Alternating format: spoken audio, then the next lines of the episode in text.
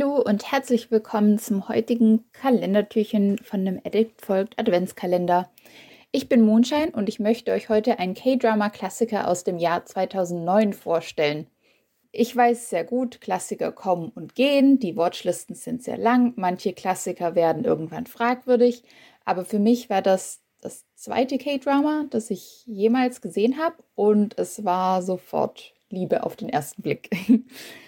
Es geht um You're Beautiful, auch bekannt als He's Beautiful oder She's Beautiful oder einfach beim koreanischen Originalnamen Minami Shineo.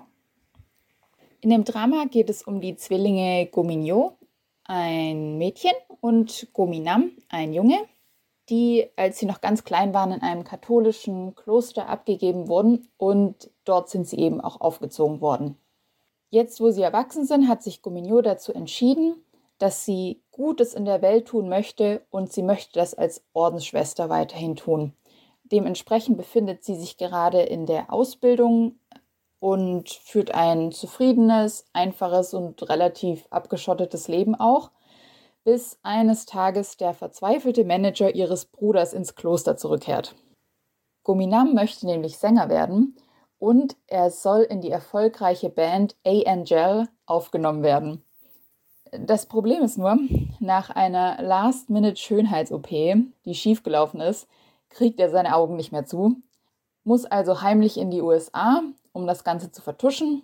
Aber wozu hat man natürlich eine Zwillingsschwester? Die schickt man dann erstmal hin. Der Manager schafft es tatsächlich, Mignot dazu zu überreden, ihren Bruder zu vertreten und sich als Mann auszugeben, denn eventuell können die Geschwister so mit dem Erfolg als Sänger ihre leiblichen Eltern finden. Dass das natürlich eine furchtbare Idee ist, sollte eigentlich allen von Anfang an klar sein, denn Fumigno kann höchstens kirchliche Lieder singen. Sie kann nicht tanzen, sie hat auch keine Ahnung von K-Pop oder von Männern, außer natürlich den römisch anmutenden Statuen im Klostergarten. Aber jetzt soll sie mit drei Männern in einer WG zusammenwohnen und auch noch in einer Band zusammen sein. Aber schauen wir uns die Band mal an. Die Band besteht aus drei Mitgliedern. Wir haben einmal Kang Shinu, den Gitarrist, Rapper und auch das beliebteste Mitglied der Band. Dann haben wir Jeremy, das ist unser Schlagzeuger, der Sänger und einfach Everybody's Darling. Also der macht immer Stimmung. Und was mir gut gefällt, er ist derjenige, der auf den Tisch haut wenn sich jemand daneben benimmt oder etwas nicht gut läuft. Und deswegen verzeihen wir ihm auch die furchtbaren Tischmanieren, die auch mit Character Development über das Drama lang nicht weggehen. Und zu guter Letzt haben wir Wang Tikyang, ein weiterer Sänger der Band und jemand, der einfach ständig in Krise steckt. Auch wegen ihm sollte Gominam in die Band kommen, denn Taekyang verliert leider langsam seine Stimme und Minam sollte ihn deswegen unterstützen, was er jetzt natürlich gar nicht toll findet.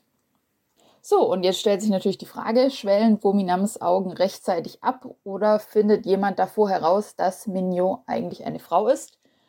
Und wenn ja, wer findet es zuerst heraus? Die Bandmitglieder, der Chef der Agentur, die Paparazzi oder die Fans?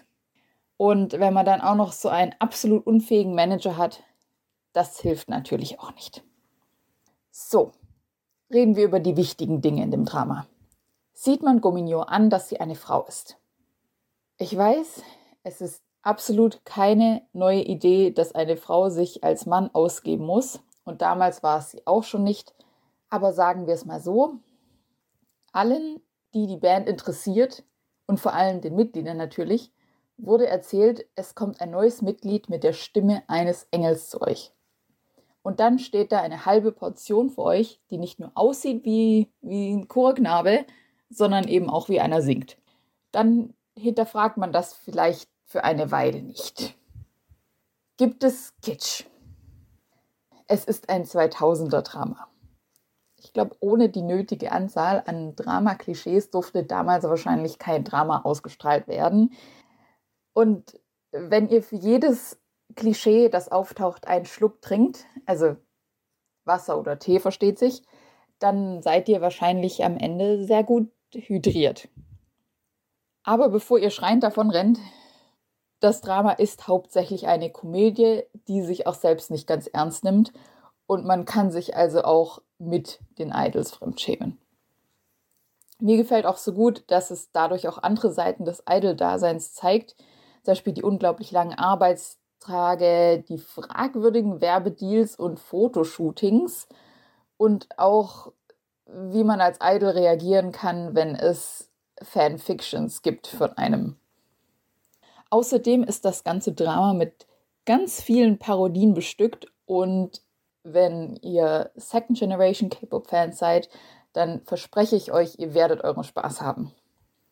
Die Krönung von dem Ganzen ist noch einfach der klasse OST. Da passen einfach alle Lieder zu diesem Band-Konzept und haben auch diesen Angel Band Sound. Und alle Lieder werden auch von den Darstellern selbst gesungen.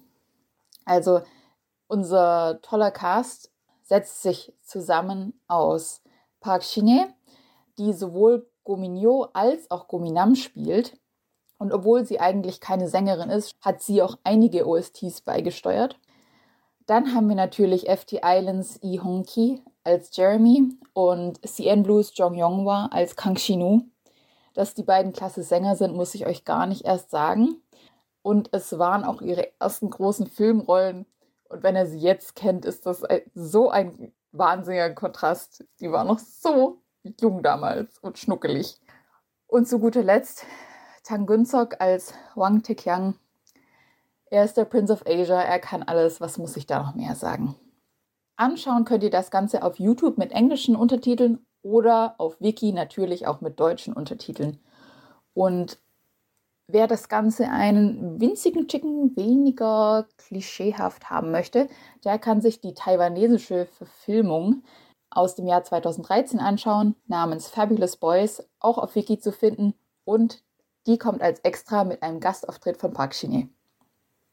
Ich hoffe, ihr könnt ein paar lustige Abende mit diesem K-Drama verbringen, schnappt euch etwas zu trinken und zählt vielleicht doch auch mit, wie viele Parodien ihr erkennt. Ich wünsche euch viel Spaß beim Anschauen und bis zum nächsten Mal. Tschüss!